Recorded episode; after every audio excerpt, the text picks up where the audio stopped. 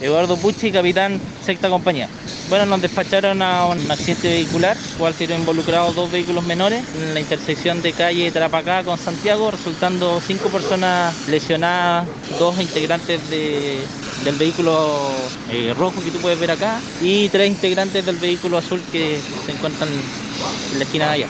Llegar al lugar nos encontramos con que uno de los integrantes, en este caso el conductor del vehículo Suzuki, pertenece al Cuerpo Bombero no desconozco si asistía a la emergencia o algún trámite